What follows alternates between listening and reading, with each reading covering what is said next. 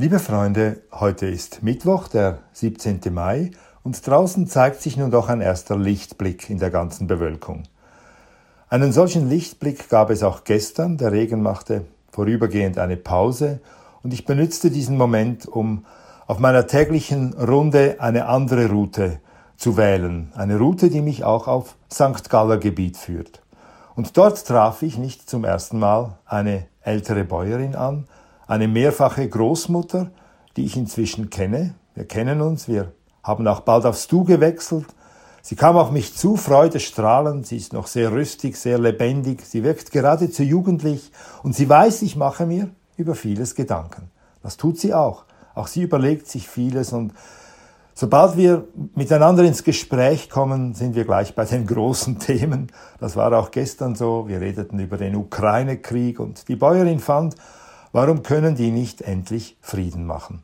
Dann kamen wir auf Corona zu sprechen, das bewegt sie besonders, dieses Thema. Immer wieder hat sie davon gesprochen, während der ganzen Corona-Zeit. Und jetzt ging es um zwei gute Bekannte von ihr, die sind gestorben, mehrfach geimpfte.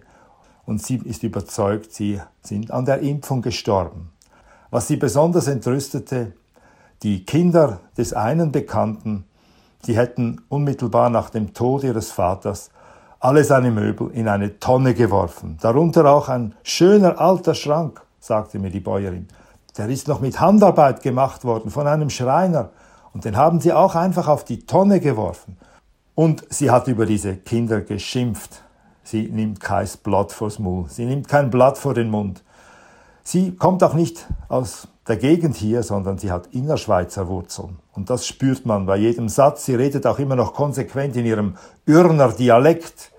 Sie schaut mich an, während sie redet, mit ihren wachen, lustigen Augen. Sie redet viel zu direkt, viel zu urchig fürs Unterland. Aber sie ist eine starke Frau und ich gebe ihr eigentlich in allem recht, was sie sagt. Auch als sie über das Thema Banken zu reden beginnt. Es geht nicht nur um die Großbanken, sagte sie mir. Mich ärgern auch die kleineren Banken, die Regionalbanken. Kürzlich, erzählte sie mir, wollte sie ein Sparheft für eines ihrer Enkelkinder eröffnen. Also begab sie sich an den Schalter der Regionalbank.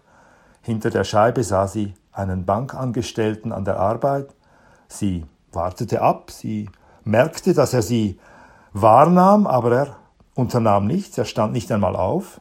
Irgendwann klopfte sie an die Scheibe, Darauf wandte er sich ihr zwar zu, aber er wies auf die Klingel beim Schalter. Sie müsse zuerst die Klingel betätigen. Das hat sie dann getan, worauf er sich endlich erhob und nach ihrem Anliegen fragte. Sie wollte einfach ein Sparheft eröffnen, aber der Beamte antwortete ihr, das gehe leider nicht einfach so. Sie müsse einen Termin vereinbaren. Was, sagte sie, wenn ich ein Sparheft eröffnen will, dann muss ich zuerst bei Ihnen einen Termin vereinbaren. Und sie machte auf dem Fuße kehrt und verließ die Bank.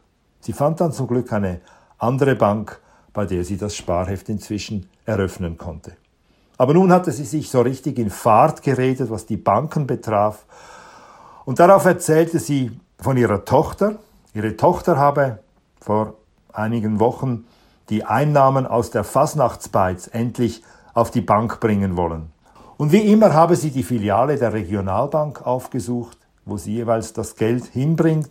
Sie kam mit dieser Schachtel voller Geld einmal mehr, doch der Beamte erklärte ihr, leider nehme die Bank kein Bargeld mehr an.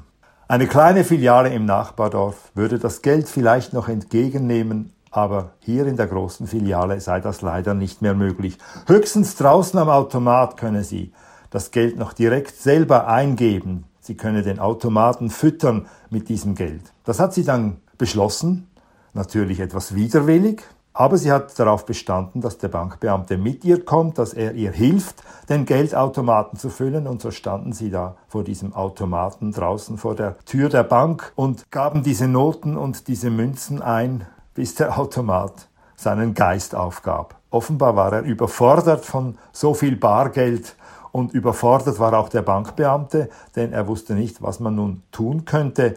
Er gab ihr einfach den guten Rat, sie solle das Geld wieder nach Hause nehmen.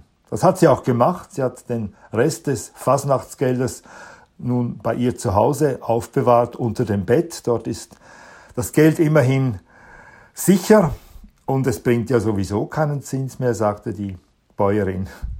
Also was soll's, dann bleibt das Geld halt wieder zu Hause unter dem Bett. Und ich musste lachen, als sie das so erzählte. Und ich meinte dann, je mehr Banken kein Bargeld mehr annehmen in der Schweiz, desto mehr Schachteln wird es wieder unter den Schweizer Betten geben.